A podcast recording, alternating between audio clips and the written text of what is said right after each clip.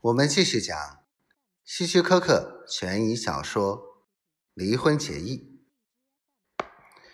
哈利从门外走了进来，他把眼镜摘下来，用手揉了揉眼睛。他穿着羊毛格子衬衫，口袋里凸出来的是他一刻也不离的那个烟斗，胸前还挂着一个远望远镜。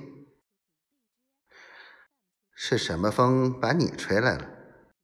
他有些奇怪的盯着他，显然他已经看到外面的汽车了。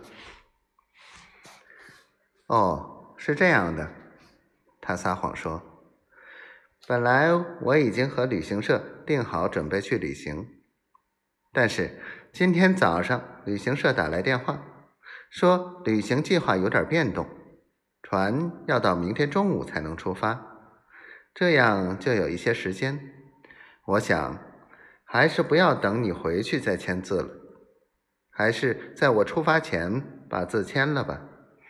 所以我就开车到这儿来了。真是那个理由吗？他怀疑的看着他。哈利，你这话是什么意思？难道我还骗你不成？他反问道。不过，这时他的心跳有点加速。没什么，朱迪。如果是我猜错的话，请你原谅。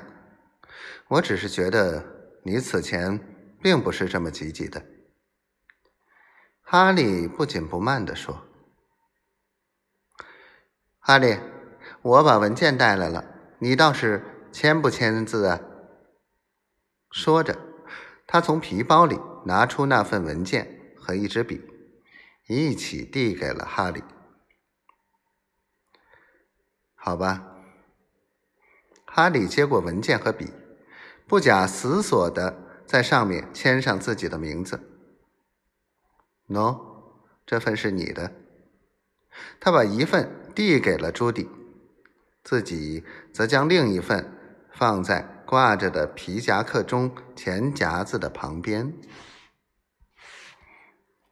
哈利，我们的离婚手续办完后，你是要和玛丽结婚吗？朱迪微笑着问。哦，是的，我是要和她结婚。哈利同样微笑着回答。